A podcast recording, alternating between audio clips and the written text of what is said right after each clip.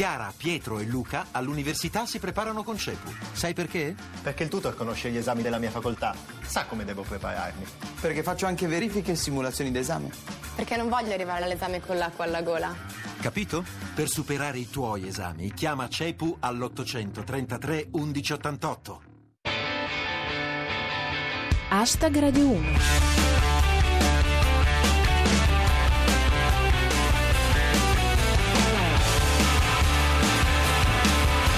Buona serata a tutti e benvenuti a Hashtag Radio 1, chi vi parla è Giulia Blasi e questa è la vostra rassegna quotidiana del meglio di Twitter. Ecco quali sono gli argomenti principali di oggi. Beppe Grillo, condannato per diffamazione. L'Ungheria contro i profughi. Renzi e i due mandati. Hashtag Radio 1. Cominciamo con la cronaca giudiziaria. Beppe Grillo è stato condannato a un anno di carcere per diffamazione aggravata nei confronti del professor Franco Battaglia dell'Università di Modena e Reggio Emilia.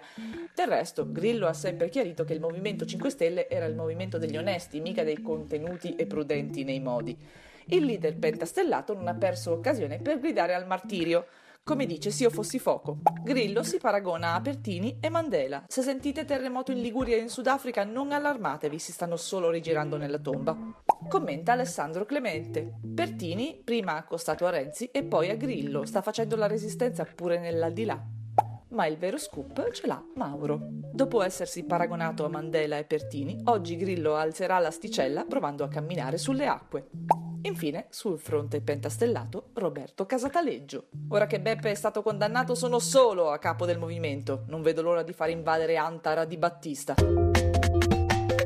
Hashtag Radio 1. Ma parliamo di cose serie. La situazione dei migranti al confine con l'Ungheria è a dir poco drammatica. Il governo ungherese ha appena fatto passare una legge che, un po' come la Bossi-Fini qua da noi, punisce con il carcere chi attraversa illegalmente il confine. Riporta Lughino Viscorto. Ungheria, completato il muro antimigranti, che hanno fatto un ottimo lavoro. Commenta Enrico Cameriere. Sul confine ungherese militari a cavallo, come se non fosse già chiaro che sono nel Medioevo. L'opinione di Gianni Cooperlo con la K. L'Europa è così litigiosa che potremmo farla confluire nel PD. Infine, Giuseppe Miccolis. L'Ungheria usa il filo spinato per respingere i migranti. Ora rischia un'invasione di sadomasochisti. If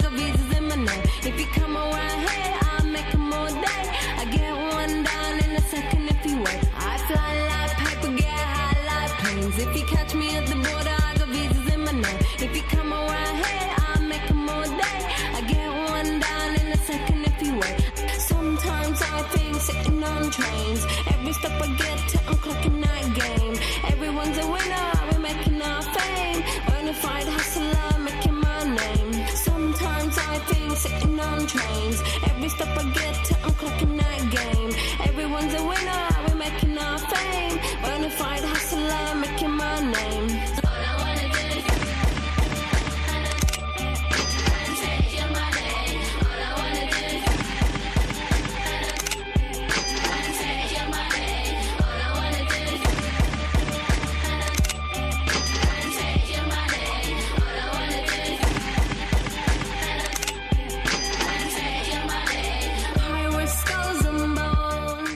bones. Paper Planes, gli aeroplani di carta di MIA. Non era di carta l'aeroplano su cui ha viaggiato il sempre vituperatissimo e del resto quale nulla è stato, presidente del Consiglio Renzi per tornare dagli US Open. E ora che è tornato in Italia ci tiene a farci sapere che se sarà rieletto non intende restare al governo più di due mandati, che facendo i conti sono comunque altri 7-8 anni. In ogni caso, come riporta Pirata 21, Renzi mette un limite alla sua carriera politica.